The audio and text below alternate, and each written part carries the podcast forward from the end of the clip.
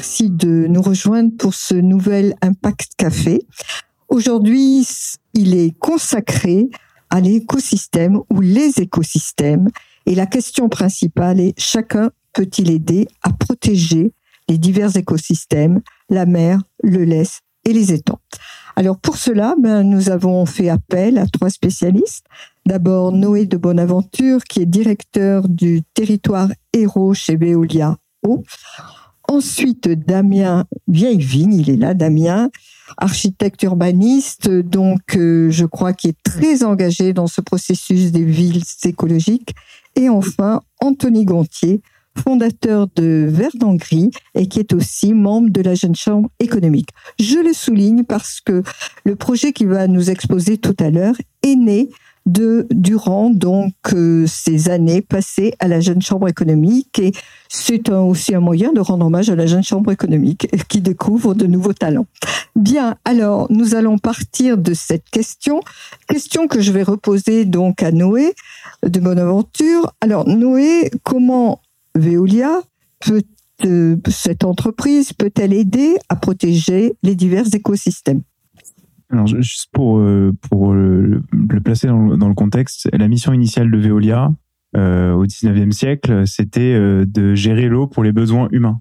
Et en fait, aujourd'hui, avec la, prise de conscience, enfin globale, hein, que qu'il y a un vrai enjeu de biodiversité, et c'est un sujet scientifique aujourd'hui, eh ben on s'est on s'est rendu compte que euh, et puis on prend de plus en plus euh, en compte l'eau comme une question globale, c'est-à-dire pas seulement le petit cycle de l'eau, mais euh, l'utilisation de l'eau par l'homme pour ses besoins au sein d'un grand cycle plus global. Quels sont les impacts Et en fait, on se rend compte que l'eau joue un rôle de liant au niveau de, tous les écosystèmes euh, qu'il est important de la préserver et qu'elle joue un rôle extrêmement important aussi pour la biodiversité.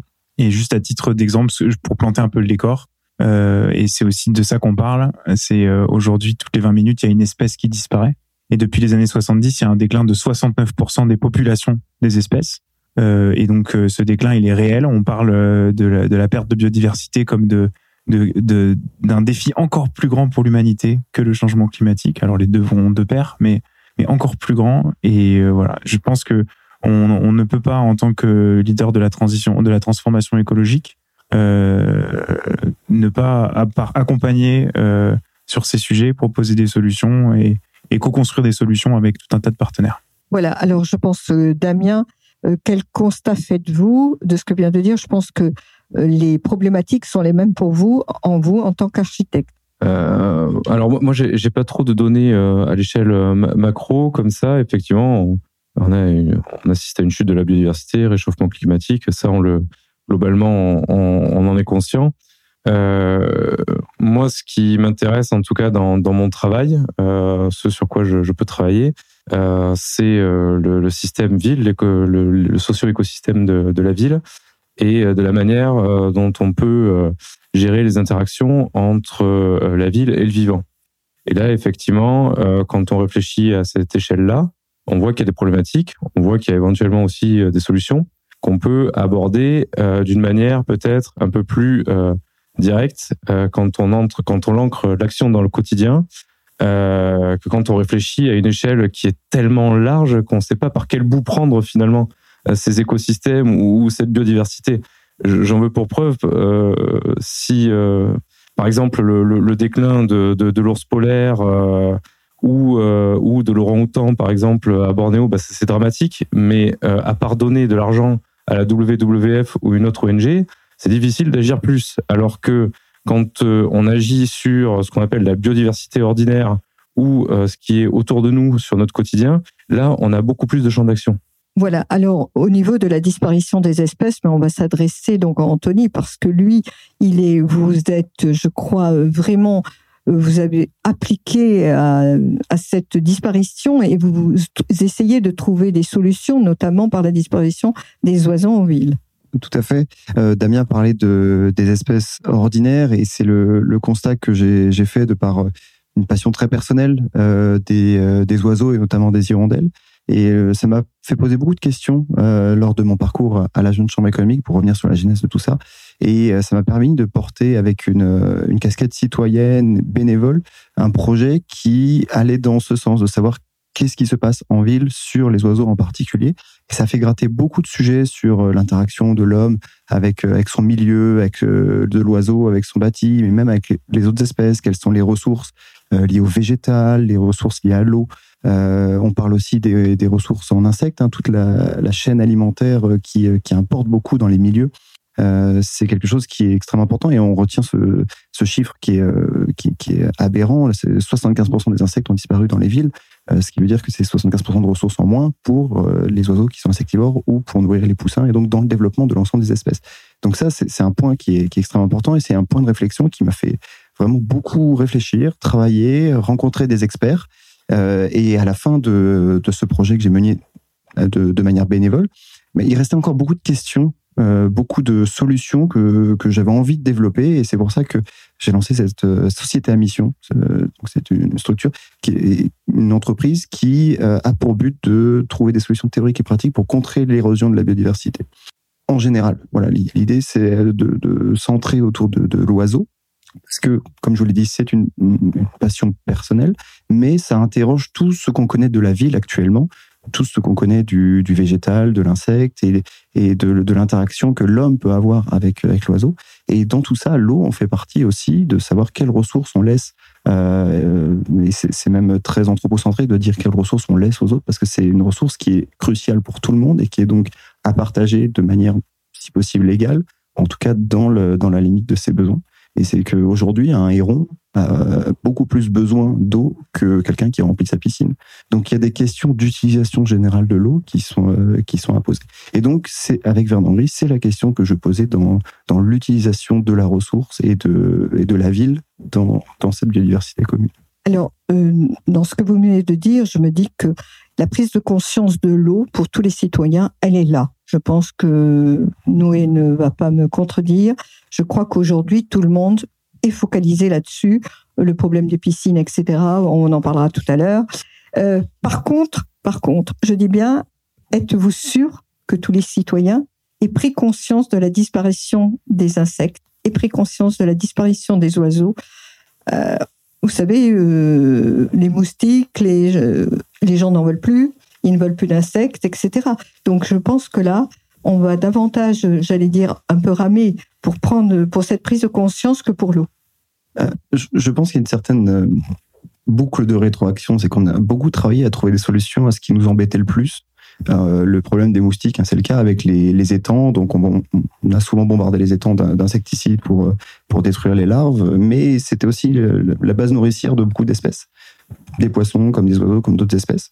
Et finalement, le constat qu'on fait sur cet accent qu'on reconnaît et qu'on voit souvent, bah, finalement, on est, on est la source de tout ça. C'est, euh, on parle d'écosystème ici, et c'est pas pour rien. Un système, c'est euh, beaucoup de briques qui sont intriquées par des mécanismes, euh, certains qu'on voit, certains qu'on ne voit pas. et je pense qu'il y a beaucoup de mécanismes qu'on ne connaît pas, même dans les espèces les plus communes, et, euh, le, fait de ne pas connaître ça, de ne pas avoir conscience de toutes les imbrications de, de ce système extrêmement complexe, qui est un, milieu naturel ou un milieu en général, parce que enfin, la notion aussi de milieu naturel est assez, euh, assez floue quand on parle de la ville. Et, et toutes ces imbrications-là, finalement, doivent être apprises et prises en compte. Et je pense que le, monde de la recherche aujourd'hui avance beaucoup sur, sur ces sujets parce que c'est une nécessité. C'est une nécessité de savoir euh, compter les espèces, de savoir où, elles sont, ce qu'elles font, et de les comprendre pour savoir où sont les problématiques. Et c'est avec euh, avec tout ça qu'on pour répondre à votre question, parce que c'est vrai que on, peut en parler longtemps. Euh, pour répondre à votre question, je pense qu'il y a une prise de conscience qui est lente. On a des gens qui, qui pointent du doigt les problèmes, qui les montrent, mais on a un contexte qui ne permet pas forcément à tout le monde de faire partie de l'action.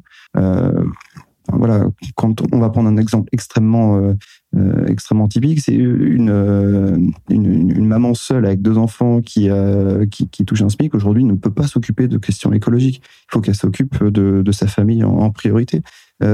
Donc, on peut comprendre que cette personne ne s'achète pas une voiture électrique, si on peut questionner la, voiture électrique, et on peut questionner euh, son impact bénévole parce qu'elle bosse, elle a des enfants, il faut qu'elle dorme, euh, voilà, c'est normal. Et derrière ça, je pense qu'il y a quand même de la pédagogie qui ressort de beaucoup de, euh, scientifiques ou de, personnes qui travaillent dessus, mais c'est pour l'instant au bon vouloir de, de personnes qui sont volontaires pour tenir en compte, tenir compte de ce sujet-là. Bon, Anthony, je pense que Damien est impatient de donner une réponse. Il y a quelque chose qui m'interpelle dans, ce que vient de dire Anthony euh, sur euh, le fait qu'une mère, euh, euh, schéma type, une mère avec deux enfants qui a éventuellement un SMIC ne veut pas se, préoccuper d'écologie. Je, je pense pas que ce soit juste parce que, au contraire, je pense que c'est une des premières personnes qui peut se préoccuper de cette écologie parce que justement elle éduque des enfants et euh, ça coûte pas plus cher ou ça prend pas plus de temps euh, d'avoir une pédagogie euh, qui peut être orientée sur l'écologie. Et moi, euh, je pense que la question de la sensibilisation aux enjeux environnementaux, à l'écologie, la question de la pédagogie, à tous les âges d'ailleurs, est aussi importante que l'action de terrain. Donc ça prend pas beaucoup plus de temps. Je pense par contre effectivement que c'est une autre manière d'agir, euh, mais euh, il faut voilà, il faut savoir raison garder parce que sinon on va, on, peut aussi euh, rétablir des schémas euh, que beaucoup ont dans la tête qui sont pas forcément vrais quoi. Voilà, c'est c'est ce sur quoi je voulais revenir un petit peu. Alors là, ça serait un autre débat parce que c'est la place de l'éducation et de l'école qu'il faudrait revoir. Donc, mais ça, c'est un autre débat. Mais je vais donc redonner le micro à Noé pour qu'il puisse s'exprimer aussi là-dessus et comment Veolia aide, par quels moyens elle aide cette entreprise à préserver euh, tous les écosystèmes? Merci Martine. Euh, la sensibilisation, ça c'est clair que ça fait partie. Vous parliez tout à l'heure de, prise de conscience. Euh, la prise de conscience vis-à-vis de l'eau est actée, celle de la biodiversité les moins. Je pense que voilà, on peut prendre conscience de quelque chose et ne pas forcément le faire. J'aime bien cette cette devinette. cinq grenouilles sont sur une branche trois décident de sauter, combien de grenouilles sont sur la branche? Alors les gens répondent euh, deux. En fait, entre décider de sauter et le fait de sauter, et eh ben, et en fait, la réponse c'est si elles décident pas, elles décident mais qu'elles ne le font pas, ben, il y en a cinq. Et, et, donc bon, après c'est une petite image, euh, voilà, ça vaut ce que ça vaut. Mais je suis un peu euh, contre le concept de prise de conscience euh, dans un sens, dans l'autre. Il faut aller par là. Ok, je vais par là. Il faut aller par là. Je vais, je vais par là. Euh, et, et, je pense qu'il y a des euh, prises de conscience et une attitude globale euh, face au monde, face à la nature, qui consiste en une, une forme d'humilité aussi. Il y, a il y a des choses qui sont mauvaises et, il faut les arrêter. Et puis il y a d'autres choses où en fait il y a une réponse complexe à apporter qu'il faut co-construire avec ben les l'écosystème de l'innovation, les startups, la recherche qui, qui, fait beaucoup de choses et qui parfois en fait se parle à travers des publications interposées sans que personne ne vienne vulgariser les choses et les industrialiser pour que les solutions pensées deviennent réelles.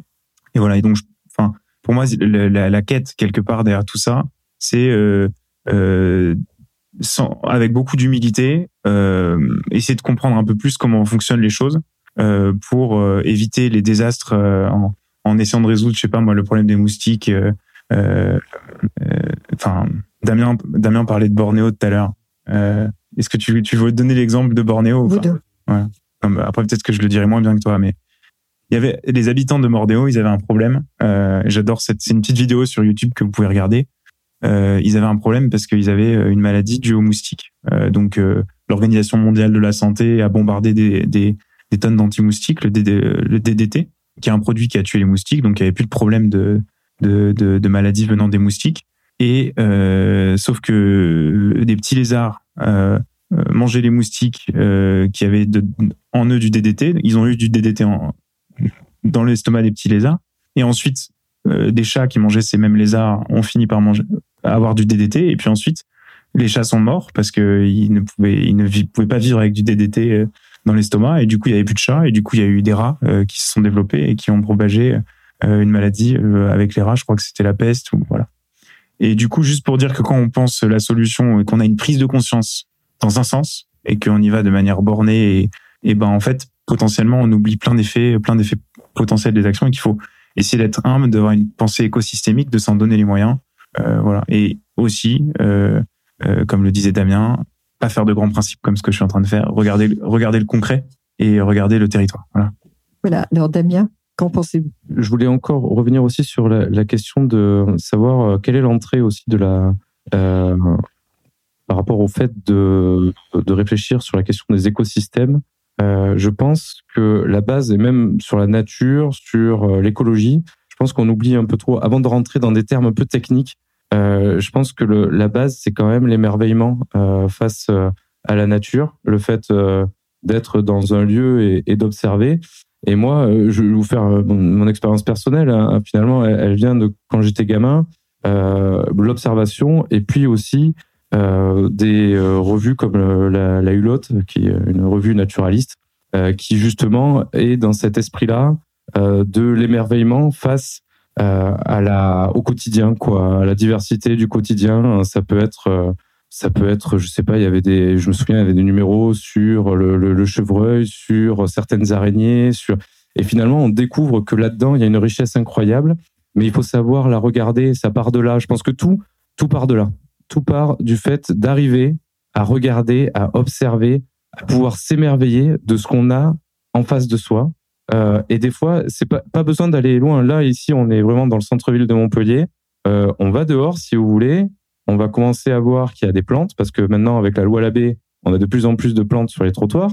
On va voir que à côté de ces plantes, il va commencer à y avoir une certaine faune, hein, des, insectes et autres. Et là, à partir de là, euh, va s'engager un processus, un processus d'observation et peut-être d'émerveillement. Et juste aussi une, une autre chose, euh, il y a euh, des programmes, il faut pas oublier, et c'est intéressant parce que c'est une entrée pour beaucoup de gens, euh, les programmes de sciences participatives. Il y en a pas mal ici, et notamment, je parlais de la rue, il y a Sauvage de ma rue, qui, avec l'aide d'une application et d'un catalogue, permettent d'identifier nombreuses plantes en fait qu'on peut avoir dans les rues, qu'on ne regarde pas, mais qui, quand on les observe et quand on comprend comment elles interagissent avec la rue, avec le bitume, avec euh, leur environnement urbain, on se rend compte qu'elles sont fabuleuses. Je pourrais avoir plein d'exemples comme ça. Et Véronique Mur, avec qui j'étais il y a pas longtemps aussi, m'en citait encore d'autres sur les lentes, etc. Euh, je veux dire, il y aurait plein, plein d'exemples. Donc, pas besoin d'aller chercher loin, pas besoin d'aller chercher dans des complexités théoriques. Euh, il y a juste besoin de sortir et puis, voilà, de s'émerveiller, je crois beaucoup à ça. Alors, moi, j'aime bien votre notion d'émerveillement, mais j'étais en train de me dire, en vous écoutant, mais faut-il encore avoir le temps alors, c'est vrai, vous avez raison, quand on sort dans la rue, eh bien, euh, il faudrait peut-être apprendre à nos enfants à regarder, à mieux regarder, pas aux enfants, mais aux adultes aussi. Euh, bon, euh, quand on est pris par son travail, etc., pensez-vous qu'on a toujours le temps de s'émerveiller? Mais vous avez certainement raison.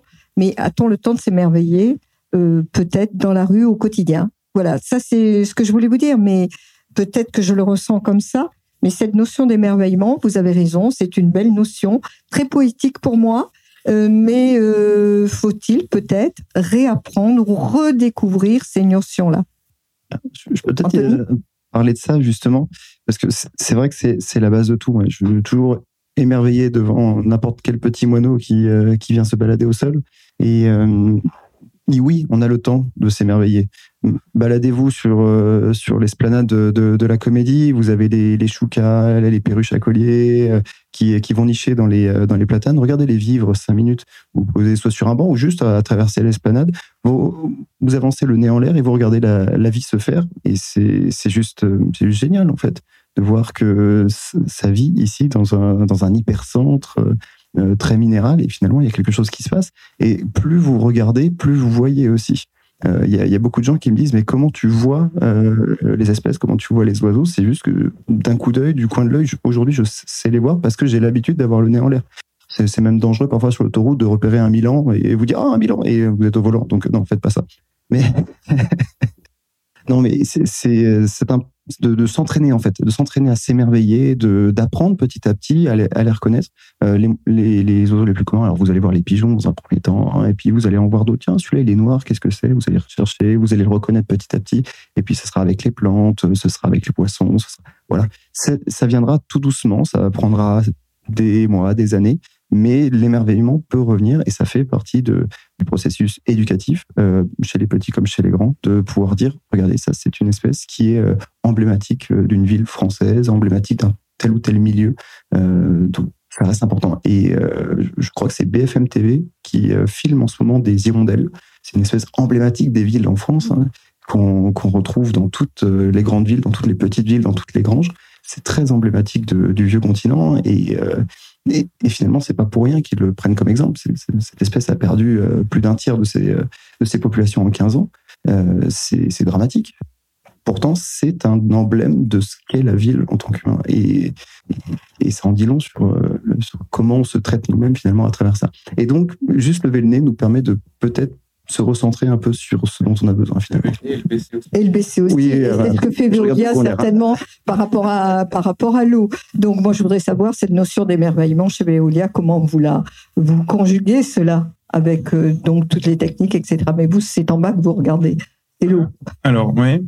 Euh, enfin, j'ai envie de répondre de manière peut-être plus directe à ce qui a été à ce qui a été dit, euh, surtout sur cette question du, du temps, parce que bon bah euh, personnellement, euh, en tant que patron de, de Veolia sur l'Hérault, euh, je cours partout. Voilà. Donc le rythme est, est, terrible. Alors beaucoup, beaucoup de gens, hein, je me donne pas comme exemple, mais mais voilà, j'ai un rythme de vie assez terrible et euh, on n'a pas le temps. Et, et mais je me dis, mais je me dis que un, il faudrait, et deux, que c'est pas un vœu pieux parce que la manière dont on résout, résout les choses quand on est pressé, finalement, en fait, c'est une manière, on va dire, assez technocratique, assez ultra moderne et qui correspond peut-être pas euh, à ce qu'il faudrait faire. Voilà. Alors je me souviens, je sais plus quel auteur a écrit ça, mais il disait le poète euh, a la tête dans le ciel, le moderne euh, essaye de mettre le ciel dans sa tête et c'est sa tête qui se fend.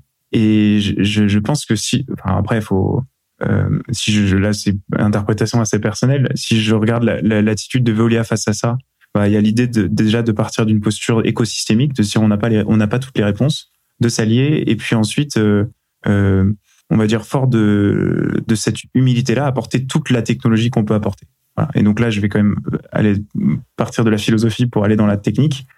Aujourd'hui, faire un inventaire en biodiversité, je crois que ça prend, si on fait un inventaire sur une commune, ça prend trois ans, un truc comme ça. C'est à la main, c'est des passionnés, euh, c'est des gens qui, qui, qui, qui font ce travail-là, qui est un travail extrêmement minutieux. Et il existe d'autres techniques qui sont en train d'être développées, qui nécessitent d'être développées plus, mais pour les développer plus, il faut développer l'économie de la biodiversité, parce qu'en fait, si vous voulez convaincre des investisseurs, il faut essayer de, leur, faire comprendre que aujourd'hui, la valorisation, euh, il y avait une estimation récente, la valorisation euh, du service rendu par les écosystèmes et la biodiversité, c'est, euh, j'ai noté le chiffre, 110 000 milliards d'euros. 110 000 milliards d'euros. Et cette valorisation, en fait, aujourd'hui, est-ce qu'on entretient, est-ce qu'on qu'on régénère la biodiversité? Et une fois qu'on a eu ces puissances d'investissement-là, est-ce qu'on on met en place des solutions industrielles pour apporter quelques réponses un peu meilleures euh, que ce qui existe, le travail fait à la main? Est-ce qu'on met autant de moyens à optimiser nos usines et nos tuyaux, par exemple si on est Veolia, qu'à optimiser les systèmes de, comptage de la, de, la biodiversité? Et là, je vais vous donner un exemple que je trouve super. Ça a été développé cette année. Ça s'appelle l'ECO. Ça a été fait en lien avec le Muséum d'histoire naturelle et Veolia. Et si vous voulez, c'est un truc, vous le mettez dans une zone humide. Euh, alors c'est tout, enfin vraiment, vous le mettez dans une zone humide. Ça enregistre tous les sons. Ça les transforme en bandes de, sons de 5 secondes. Et grâce à un algorithme de, alors on dit tout le temps intelligence artificielle, mais d'apprentissage renforcé, euh, ça va venir euh, découper cette séquence et vous dire parmi les parmi 13 espèces de chauves-souris différentes, lesquelles sont là, lesquelles sont pas là. Vous pouvez mettre ce système sur un bus, ça vous fait une cartographie des, des, des, des chauves-souris qui sont présentes. Et pourquoi les chauves-souris? Parce qu'il y a des espèces de chauves-souris extrêmement spécialisées, donc en gros qui ne sortent que dans certaines conditions. Et donc ça veut dire que si elles sont là, eh ben c'est que c'est que elles, elles, elles, disent que le milieu est en bon état écologique. Il y a une signification. Il y a une signification. Et d'autres euh, chauves-souris qui sont, on va dire, les chauves-souris pigeons. Alors j'ai pas les termes techniques, désolé, mais les chauves-souris qui sont, présentes partout parce qu'elles peuvent survivre un peu partout et que quand l'écosystème est en mauvaise santé, eh ben, elles sortent. Donc, grâce à des technologies comme ça, on est capable de faire une cartographie de l'état écologique. Ça reste une manière euh, empirique et technique d'apprécier le réel qui est d'une infinie complexité, mais tout de même, euh, si ça permet d'économiser euh, trois ans de travail minutieux à la main, sans forcément le remplacer, il y a peut-être peut une complémentarité. C'est quelque chose de positif. Alors, vous, en tant qu'architecte, Damien, comment prenez-vous en compte ce que vient de dire Noé Parce que ça doit vous servir également. Moi, je suis désolé, je suis un peu plus circonspect sur ces technologies, même si, euh, même si je comprends qu'elles sont intéressantes, notamment aussi euh, la question de l'ADN dans les milieux aquatiques, par exemple. Euh, c'est une technologie qui est largement employée. Mais quand même, euh, je veux pas paraître pour quelqu'un du, passé, mais mais quand on parlait justement bah, de, des inventaires ABC, hein, les inventaires communaux, effectivement, c'est fait la plupart du temps par des bénévoles, pas que d'ailleurs, hein, mais aussi. Euh, et ça entraîne, et pour euh, voir comment aussi ça se fait sur les territoires, ça entraîne un élan euh, de solidarité, de connaissances, de transfert de connaissances. Par exemple, quand on a un inventaire de biodiversité communale sur un territoire, il va y avoir une trentaine de personnes qui vont se balader, par exemple, pour les, les chauves-souris à la tombée de la nuit, et donc ils vont être dans cette expérience-là, mais à travers ça aussi, ils vont se faire passer d'autres messages. Et ils auront le son, bien sûr, parce qu'on arrive quand même à capter, euh, mais ils auront aussi euh, la perception euh, de ces chauves-souris, leur manière de voir comment elles chassent, d'interagir avec la nature.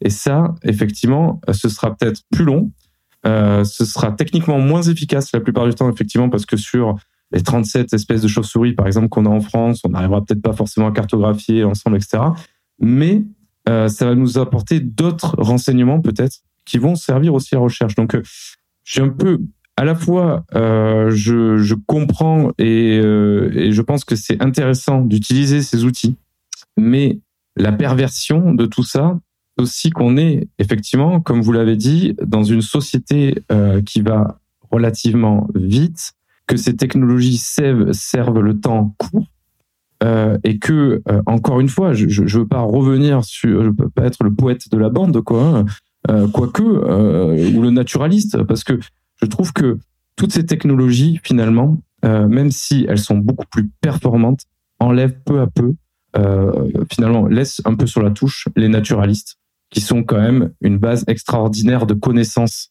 du vivant, au profit d'autres métiers euh, qui d'ailleurs les écologues bifurquent aussi un peu les écologues. En fait, la, la réalité, c'est qu'ils sont sur le terrain aussi. J'en côtoie pas mal.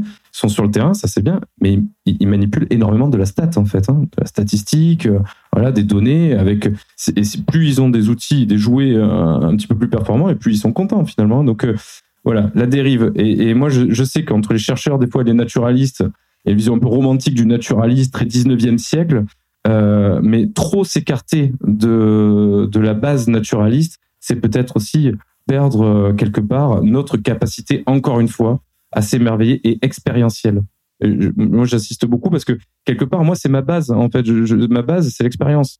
Et quand je parle de quelque chose, je, par exemple, je, je me suis investi dans la question du lèse, non pas parce que techniquement, elle me paraissait intéressante, parce que d'abord, je suis allé au bord du lèse. Et puis après, je me suis dit, mais il est fabuleux, ce fleuve. Je me suis dit, tiens, comment, comment on y accède? J'avais du mal à y accéder. je me suis là, il y a un problème. Et puis après, quand j'ai réussi à accéder, je me suis tiens, je vais acheter un kayak et je vais descendre le lèze. Et puis après, je dis, non, mais je vais, comme je suis plongeur, je vais plonger dans le lèze. Et petit à petit, cette expérience-là a fait que derrière, j'ai travaillé sur le lèze. Mais quand je travaille sur le lèze, je le connais. Je, je le connais pas par rapport à des données, des faciès, par rapport au nombre de seuils qu'il peut avoir, s'ils sont du Moyen Âge, s'ils sont du XIIIe siècle ou autre. Non, je connais surtout par mon expérience. Et je pense, et s'il y a une chose que je veux faire passer à travers cette euh, courte euh, émission, c'est euh, vraiment de valoriser l'expérience par rapport à toutes les technologies qui sont en train de venir, même si, et là je ne veux pas être rétrograde, même si les technologies nous apportent beaucoup et peuvent être certaines solutions. Mais attention, il faut en avoir conscience. Et j'ai l'impression que souvent, ce qui nous manque un peu, c'est de la conscience. Je trouve que c'est quand même intéressant que vous remettiez quand même j'allais dire, allez, euh, l'église au milieu du nuage parce que les technologies sont là. Et aujourd'hui, on ne peut pas, on ne peut pas s'en passer de ces technologies, même si, alors, peut-être qu'on les laisse euh, à la place où elles doivent être et on ajoute l'expérience, mais c'est quand même intéressant. Euh, vous qui êtes architecte, on ne peut pas s'en passer. J'utilise aussi quand je quand j'essaie d'identifier des plantes, j'utilise énormément PlanteNet par exemple, hein, qui est un outil fabuleux. Mais si on utilise PlanteNet juste comme un outil clac clac clac, puis on sait même pas ce que c'est, bon, mais quand c'est pas très intéressant. Mais quand on l'utilise et qu'on se rend compte que euh, comment cette plante agit, au moins on sait ce qu'elle est, et puis après on va chercher derrière, et puis on va essayer de la connaître, de la reconnaître, de la reconnaître parce que c'est dur hein, l'identification des plantes, euh, la, botanique, la flore, ça c'est assez euh, particulier. Quand on s'y met, effectivement, c'est dur. PlanteNet, par exemple, ça peut être un outil fabuleux. Je, parle de PlanteNet parce que c'est développé juste à côté euh, par le CIRAD. Euh, mais il faut aussi derrière avoir autre chose et prendre un peu effectivement du temps. je pense que le temps, on peut le prendre tout le temps. La réalité, c'est que euh, quand on se quand on se déplace en ville, peut-être au lieu de prendre sa voiture, si on prend le vélo, euh, en plus avec les nouveaux plans de mobilité, il vaut mieux les prendre. Euh, on peut s'arrêter. des fois, je m'arrête, je m'arrête, je, prends deux secondes, je regarde quelque chose. des fois, je le prends en photo pour le voir après. Oui, il y, a, des moyens de faire quoi. Voilà, c'est c'est ça aussi qu'il faut avoir en tête. Ça, ça prend pas non plus trois heures dans la journée. C'est ça la réalité. Moi, personnellement, vous me faites rêver. Je pense que je vais m'arrêter en ville de temps en temps pour regarder, quand j'aurai le temps hein, quand même, hein. parce que ça, voilà, là aussi. Et je pense que ce temps, euh, l'a très bien souligné Noé, il faut aussi quand même, bah, il faut donner du temps au temps et se donner du temps de faire tout cela. Donc c'est vrai. Noé? Oui, je, je, voulais, oula, je voulais juste rajouter euh, un, un élément, c'est que l'adversaire, quelque part, euh, de celui qui considère la nature comme, euh, d'un point de vue expérientiel, euh, et celui qui la regarde du, du point de vue uniquement euh, scientifique, technologique, quelque part dans les deux cas, euh, c'est l'anecdotique. C'est-à-dire que si jamais je vis une expérience de temps en temps, un peu comme une expérience touristique en nature, et je vais dans, faire des randonnées une fois par an, c'est très bien, mais ça va pas, ça ne va pas créer une conscience affûtée au sujet écologique. Si jamais je, je, fais un capteur l'écho, comme je viens d'essayer de, vous le vendre, euh, et que euh, ce capteur, j'en installe un ou deux et je coche la case euh, biodiversité de mon contrat d'exploitation qui dure 10 ans, 12 ans, et ben en fait, c'est pareil, c'est de l'anecdotique. Et dans les deux cas, on ne traite pas vraiment le sujet à la hauteur dont il à la hauteur à laquelle il devrait être traité. Et je pense que c'est Jean-Marc Jancovici qui disait, alors bon, enfin euh, grand scientifique, grand professeur, et qui disait on peut adresser la question du changement climatique avec deux choses. Alors, on est très technologique dans son approche, scientifique.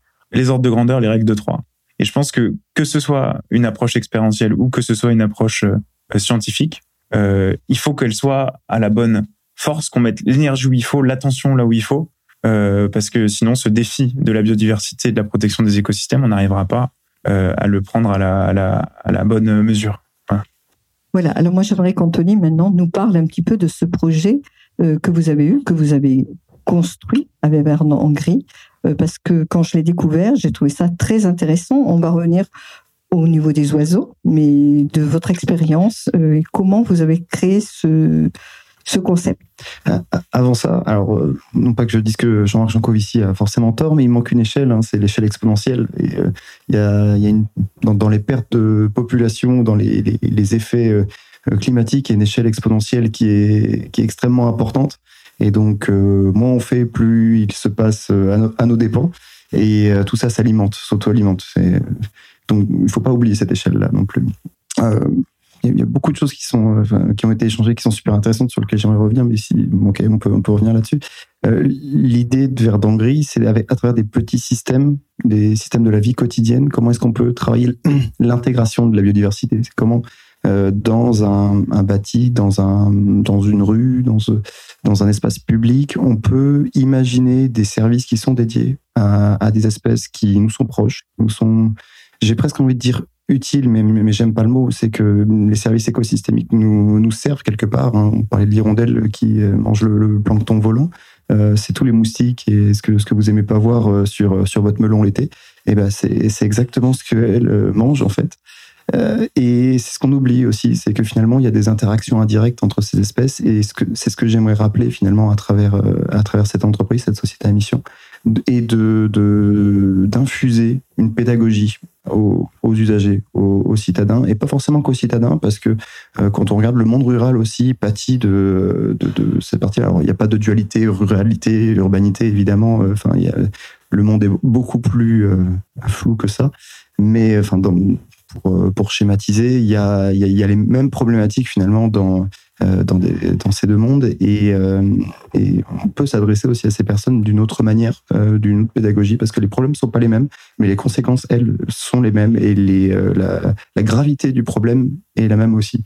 Donc, il faut s'adresser aussi à, l'ensemble du public, à l'ensemble des personnes qui sont concernées, c'est-à-dire tout le monde, à travers une pédagogie douce. On a la théorie de la carotte et du bâton. Je, je pense qu'il y a quand même une peau de chamois à mettre entre les deux quand même avant la, avant la contrainte du bâton. Euh, et, euh, et l'incentive de la carotte est souvent trop, euh, comment dire, euh, trop abstraite, trop peu nombreuse pour euh, pour être compréhensible par par tout un chacun. Donc c'est plutôt apporter une, une notion de, de, de, comment dire de responsabilité indirect, de, mais surtout de respect. Il y a une grande notion de, respect de la vie en fait et de la cohabitation qui, euh, me semble importante, qu'on a un peu oublié. Et euh, je vous invite à peut-être à revenir sur des souvenirs personnels que vous pouvez avoir avec euh, des étés chez vos grands-parents, vous trouvez une, chauve-souris derrière un volet, un nid d'oiseau, un petit oiseau tombé du nid, un œuf écrasé, un, joli insecte que vous voulez montrer à vos grands-parents. Enfin voilà, on a tous des souvenirs un peu comme ça, un peu flous, hein, mais qui ont une part de nature, une part euh, d'insouciance aussi dans le sujet de, euh, de cette nature euh, rêvée. Et, et, j'aimerais que les gens se rappellent un peu de ça et qu'ils s'en inspirent pour retrouver un peu cet, émerveillement, cette envie de découvrir en fait cet insecte qu'ils ont transporté, ce petit pyrocore ou cette cette hirondelle qui a niché sous sous une fenêtre. Donc voilà, c'est ça que que je retrouvais, je fais retrouver chez les gens. Voilà, c'est le, le jardinier. Ouais, de manière plus concrète. Voilà. Euh, c'est vrai que je parle beaucoup de, des oiseaux, donc c'est comme je vous dis le centre un peu de la pensée. Donc on, a travaillé à, euh, des fonctionnalités qui sont dédiées aux moineaux et euh, aux pipistrelles, qui sont des petites chauves-souris urbaines. Euh, et l'idée, c'est d'intégrer des fonctionnalités d'abri et nidification pour pour ces deux espèces sur un même équipement dans une jardinière de balcon, donc qui vient s'intégrer sur euh, votre balcon de, euh, de maison, d'appartement. Et euh, l'idée, c'est que vous puissiez prendre conscience que le volume que vous offrez à ces espèces-là puisse leur être utile une partie de l'année et que vous laissiez peut-être ce volume pendant quelques semaines à leur service pendant que vous, vous faites votre vie ailleurs, vous allez travailler, vous partez en vacances, ou simplement vous les observez un peu de loin et vous regardez avec émerveillement combien de, poussins ont pu sortir euh, de cette colonie. Et tout ça à travers une jardinière de balcon. Donc c'est ce, cette notion d'intégration de la biodiversité dans la vie euh, dans la vie quotidienne. Donc à travers cette fonctionnalité de euh, d'ornement floral qui est tout à fait anodine, tout à fait bénigne, mais avec cette idée que on peut avoir des, des, objets, des équipements ou même des services qui sont à, double fonctionnalité, à double, à double euh, aide en fait, à la fois pour vous, pour, pour votre bien-être, pour, pour mettre euh, vos géraniums, vos bégonias, ce que vous voulez, mais dans le même temps, vous, vous réservez quelques semaines à des moineaux ou des, des pipistrelles qui en ont besoin. Et donc c'est comme ça qu'on a pensé ce premier équipement. On a beaucoup d'autres idées dans les bacs euh, qui, qui, seront à venir et qui, euh, qui vont aller dans ce sens-là. Mais celui-là, c'est vraiment le, le, premier pas, c'est-à-dire le premier test de comment est-ce que les gens vont réagir à cette, euh, à cette interaction nouvelle, à cette cohabitation nouvelle avec des espèces tout à fait communes dans une ville qui, est, qui commence à les perdre petit à petit. Alors moi, je vais me tourner vers l'architecte. Est-ce que vous êtes prêt à intégrer ces jardinières de balcon sur vos terrasses? je, je sais pas, il faut le demander aux habitants parce qu'en tant qu'architecte, on va pas imposer des jardinières de balcon. Après, si vous voulez mon, mon, ressenti euh, sur ce type de geste, moi je, trouve que c'est intéressant. Euh, ça pourrait paraître anecdotique parce que bon voilà la jardinière, c'est une petite jardinière, euh, ça, ça, voilà ça, ça va pas faire grand grand bruit, mais euh, elle est dans la somme de tous les petits gestes en fait qui peuvent être faits en ville ça me rend je, donc c'est intéressant aussi dans la question à la fois de la somme de gestes mais aussi euh, de l'attention que les gens peuvent porter à ce qui se passe directement sur leur balcon. Je trouve en tout cas euh, par rapport euh, à tous ces enjeux de végétalisation de rapport entre les habitants d'une ville et le vivant dans sa grande généralité trouve ça beaucoup plus intéressant, par exemple, que euh, des façades végétalisées, par exemple, euh, qui posent, qui, qui poseront peut-être dans le futur certains problèmes, puisqu'elles doivent quand même être alimentées en permanence. Des solutions qui ne sont pas vraiment passives, en tout cas, telles qu'elles sont élaborées. Si on mettait des treilles et qu'on les monter, là, ce serait plus passif. Euh, mais je trouve ça plus intéressant parce qu'effectivement, ça renvoie à quelque chose d'un petit peu plus naturel dans l'appropriation. Euh, voilà. Donc euh, euh maintenant, euh, la question, ça me renvoie aussi la somme de petits gestes. ce que je disais il y a pas très longtemps sur la désimperméabilisation, par exemple, il y avait un moment le fait de désimperméabiliser juste 2 mètres carrés en, en, ville. On me disait, oui, mais bon, on s'en fout. C'est 2 mètres carrés. Euh, qu'est-ce que c'est que 2 mètres carrés sur des millions de mètres carrés, en fait, qui sont entièrement imperméabilisés? Et je dis non, mais en fait, la, la réalité, c'est qu'il n'y a pas de, il n'y a pas de, petits gestes quand on désimperméabilise, euh, surtout quand on est en ville. Quand on va euh, faire un geste comme ça sur 2 mètres carrés, par exemple, déjà, ça va, ça va avoir un impact. Fin, mais un impact. Euh, et puis, ça va aussi avoir un impact symbolique et ça va interroger les gens sur ce qui est en train de se passer. Le, le jardin nichoir euh, de balcon, quand on va le voir sur un balcon, il va sûrement interpeller. Quand on va voir des oiseaux, par exemple, qui vont en sortir, ça interpelle. C'est ça aussi la ville. Ce que je vais vous faire comprendre là-dedans, quand on travaille dans le champ de l'écologie euh, urbaine, quand on pense à la relation entre la ville et le vivant, c'est que euh, la part euh, symbolique euh, expérientielle, le, la relation qu'on peut avoir, même si elle peut paraître anecdotique ou anodine, elle peut être finalement aussi forte que l'impact écologique mesuré. Ça, c'est la ville. Ça, après, c'est pour ça que les écosystèmes, c'est très différent parce que en ville, euh, c'est très différent que par exemple une action qu'on va avoir euh, à l'extérieur. Je, prends un dernier exemple. Euh, en ville, typiquement, on a on a le lèse, on va pouvoir faire des actions dessus qui, même si elles vont être petites et mesurées, vont avoir un grand impact, des fois même symbolique, notamment en travaillant sur la question des berges. Quand on est hors de la ville et qu'on vient sur le même bassin versant, donc l'Aise-Mosson, là, on peut avoir des gestes qui, là, pour le coup, ont moins de valeur symbolique, mais une plus grande valeur écologique. J'en veux pour preuve, par exemple, la restauration de la plaine alluviale de la Mosson au niveau de la Vérune. C'était une ancienne pépinière, euh, avec des merlons, euh, un cours d'eau qui est en train de s'inciser, euh, qui va mal, la moisson. il y a eu un grand travail de restauration écologique. Bon, la réalité, c'est que pour des, des gens finalement qui connaissent pas le sujet, le avant-après, il n'est pas, comment dire, il y a, pas vraiment, ça va pas vraiment les toucher. parce que peut-être qu'ils y verront moins d'impact, ne serait-ce que d'un oiseau qui sort finalement de ce jardin nichoir. Mais par contre, l'impact écologique au sens des milieux, il va être énorme. En tout cas, ce qui s'est passé à la Vérune, qui a vraiment pas fait de bruit. Il n'y a pas grand monde qui euh, qui euh, connaît, à part Monsieur peut-être dans le public qui travaille sur la question de l'eau. Alors peut-être que vous oui. Euh, mais par contre, l'impact écologique oui, est très très fort. Donc il y a il y a voilà, il y a une relation aussi à trouver euh, dans la manière aussi de gérer euh, les projets dans à la fois leur valeur symbolique et dans leur valeur écologique réelle. Bien, bah, écoutez, merci. Je vais laisser peut-être Noé de Bonaventure terminer un peu cet entretien avant que nous passions aux questions de la salle. Et eh ben pour pour conclure, on a, on, on s'était dit qu'on allait aller dans une dans une direction et puis on a exploré plein de directions. Euh, et j'ai trouvé ça super euh, déroutant parce que parce que voilà. mais c'est mais c'était une, belle expérience philosophique euh, et puis euh, et puis technique aussi et puis sur comment on prend cette question. Euh, euh, je vais peut-être revenir de manière un peu terre à terre en, quelques minutes. Je crois que j'ai encore deux, deux, trois minutes sur euh, euh quelques actions qui ont été cinq minutes. Donc sur quelques actions qui ont été faites euh, sur le LES justement, euh, à donc à Montpellier par la métropole et, et, Veolia donc ces dernières années a mené des projets de R&D pour le compte de la métropole. et le but c'était de mesurer donc au-delà de la partie réglementaire, de mesurer euh, euh, comment est-ce que l'homme peut influencer le milieu Comment est-ce que le, enfin, le, développement humain peut avoir une influence sur la qualité du milieu Parce qu'on parle beaucoup du CO2, etc.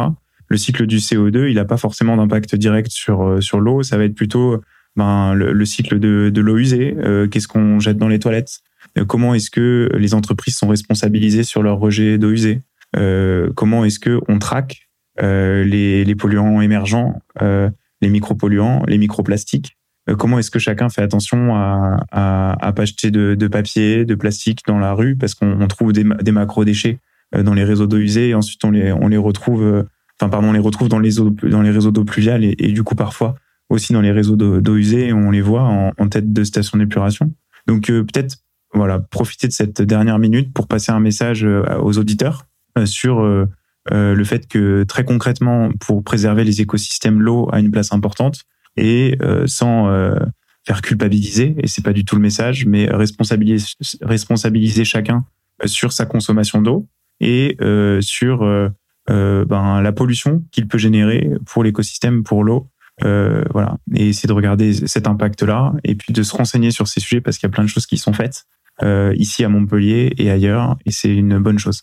Merci beaucoup Noé. Alors on va prendre peut-être quelques questions de la salle, Siliana. Merci. beaucoup de sujets ont été abordés, c'était assez intéressant, euh, notamment sur les points relatifs à, l'éducation, euh, à, à la sensibilisation. C'est fondamental, je pense, et aussi au respect Aujourd'hui, si les mots MAUX de notre société sont tels, je pense aussi que la notion de respect du vivant euh, manque. Et, derrière, il y a des, pense, des dérives qui sont qui sont dommageables. Euh, après, l'impulsion politique est importante aussi. Regardons la ville, la ville de Montpellier. Le temps qu'on a mis politiquement pour comprendre qu'il fallait un peu végétaliser la place de la comédie, quoi. Euh, ça paraît, euh, ça paraît assez assez euh, déconcertant. Après, euh, regardons aussi sur le plan de la communication. Quoi. Moi, régulièrement, je, prends le vélo parce que c'est impossible de circuler en, voiture. Et la politique de la ville, c'est, euh, je ne sais pas si vous avez fait attention, mettre en place des petits îlots de biodiversité en, plantant des arbres. Donc c'est la politique 50 000 arbres, je crois, sur, sur la métropole. Mais c'est fait d'une façon quoi, euh, où, les arbres sont concentrés, vont rentrer en concurrence. Et d'ici quelques années, il y aura et ça, ça va à il y aura beaucoup de déchets, quoi, de mortalité. Et ça, ça va un peu à l'encontre d'un bon sens. Euh, et je trouve que c'est dommage parce que l'action publique là est vraiment diluée. Pareil pour les pareil pour les déchets. Le long de la, je vais je vais faire des jogging le long de la Mosson à la paillade.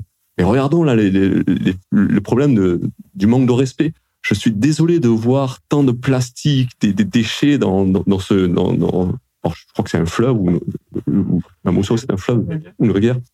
Euh, je suis un peu désolé, quoi, mais, mais, mais, mais c'est, c'est un peu un crève le cœur.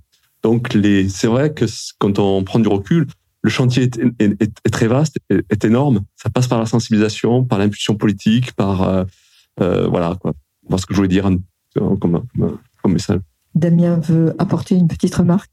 C'est intéressant de, de, de, d'intégrer la politique euh, dans ces voilà dans, dans ces remarques parce que il y a un vrai drame en fait avec l'arbre en ville. Euh, J'ai eu la chance là il y a pas longtemps de euh, d'intervenir avec Francis Allais, qui est un grand spécialiste de, l'arbre, euh, qui habite à Montpellier, euh, botaniste. Et, il, me disait mais vraiment il y a un problème politique avec l'arbre, c'est que malheureusement le temps de l'arbre n'est pas le temps politique. Le temps politique c'est six ans sur une ville, c'est un mandat. après des fois on en fait plusieurs. À Montpellier on a une longue expérience de, voilà de, maires qui en ont fait euh, qui en ont fait plusieurs. Euh, mais le problème, voilà, c'est que c'est six ans et on a envie, euh, en tout cas, euh, et on le comprend à la limite, euh, que qu'un politique ait envie finalement de voir le fruit de son action publique et donc ait envie de, de planter de planter cet arbre qu'on le voit qu'il soit grand. La réalité, c'est que pour qu'un arbre vive correctement en ville, notamment dans un sol qui la plupart du temps est très pauvre, il faudrait quasiment que faire que semer des graines. C'est ce que préconise d'ailleurs Francis Allais. Le problème, c'est que quand on a planté une graine, il va falloir attendre 20 ans euh, pour avoir la même vision que sur les perspectives qui étaient montrées aux habitants en concertation citoyenne. Voilà. Donc ça, c'est le problème de l'arbre en ville. Le temps de l'arbre n'est pas le temps politique. Ah bah écoutez, je crois qu'on va se quitter sur cette parole. Merci à tous de nous avoir suivis.